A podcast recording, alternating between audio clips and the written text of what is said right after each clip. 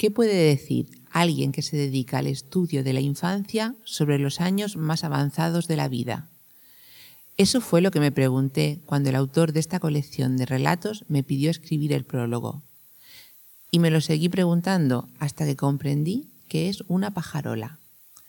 Para hablarles del significado de la palabra que da título a este libro, recurriré a una niña de unos dos años, que juega una tarde cualquiera en una de las plazas de su ciudad. Imaginen las palomas, se arremolinan alrededor de los bancos, buscando los restos de comida que quedan tras la merienda. Palomas, son palomas, escucha decir a su padre, que observa cómo las mira con atención. La niña se extraña al escuchar esta palabra nueva. Ella ha reconocido, o ha creído reconocer, las alas con las que echan a volar, las plumas, el pico. Todo eso lo ha visto antes, piensa mientras corre tras ellas, tratando de alcanzarlas. Las palomas huyen y la niña se da cuenta de que es la primera vez que está tan cerca. Normalmente los pájaros apenas si rozan el suelo. Están siempre en lo alto. Hay que levantar la vista para seguirlos. Pero esta vez no. Pajarolas, pajarolas, gritará la niña la siguiente vez que eche a correr para alcanzarlas.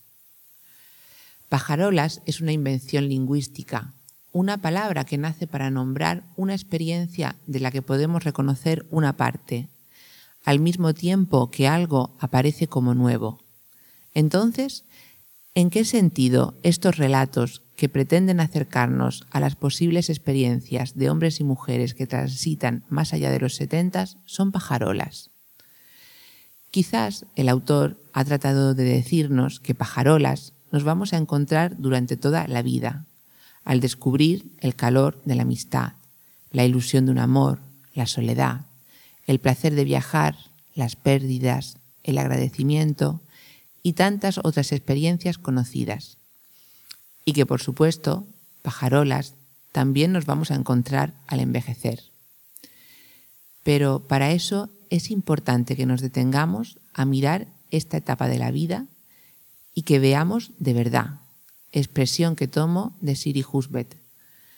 Para comprender lo que quiere decir con ese ver de verdad, cito sus palabras al recoger el premio Príncipe de Asturias.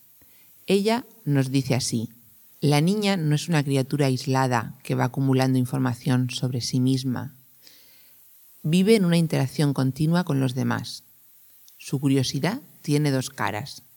Necesita tocar y que la toquen, probar y que la besen y la prueben, oler y que la huelan, ver y que la vean, que la vean de verdad. En un determinado momento, la niña empieza a preguntarse sobre el cambio, empieza a imaginarse mayor, fuerte y adulta o vieja. Yo solía mirar el pelo azul de las ancianas con bastón, chal y voz temblorosa de mi ciudad natal, y pensaba, Así seré cuando sea vieja, nos termina diciendo Siri Husbet. La realidad es que la escritora, en el momento en que pronuncia este discurso a sus 64 años, está lejos de parecerse a lo que ella había imaginado. Me atrevería a decir que la niña que un día fue no pudo ver de verdad aquellas mujeres ancianas.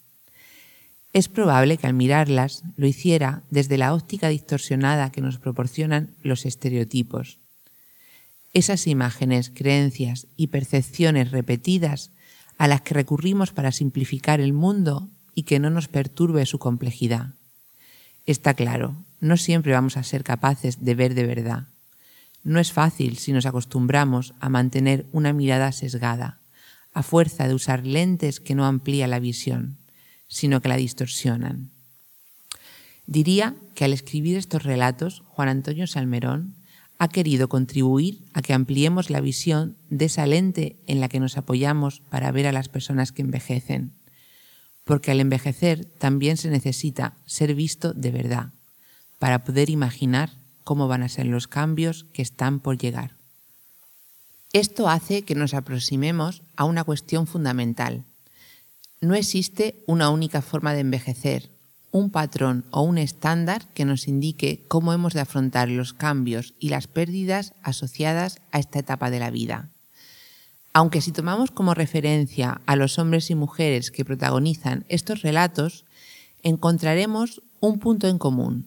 La presencia de los recuerdos hace que se lleve la vista atrás para dejar paso a la sorpresa, a una emoción inesperada, o bien para encontrarse con los hilos invisibles a veces con los que se ha ido tejiendo una vida entera. Es fácil que al volver la vista atrás acabemos haciéndonos algunas preguntas como ¿qué es lo que se mantiene a lo largo del tiempo? ¿Qué queda de la persona que fuimos hace 20, 30 o 40 años? Es lo que pueden estar preguntándose María, Cornelio, Manuel, Inma, y el resto de voces que participan en estas historias. Es posible que la clave esté en un gesto, en una ilusión que había sido apartada, en un propósito que se mantiene a lo largo del tiempo, o en una pregunta que se repite a modo de estribillo todos los días al despertar un hombre cualquiera. ¿Y por qué no? Puede que la clave esté también en esa necesidad que tenemos desde la infancia de ser tocados y tocar, de ser besados y besar, de ser olidos y de oler, de ser vistos y de ver.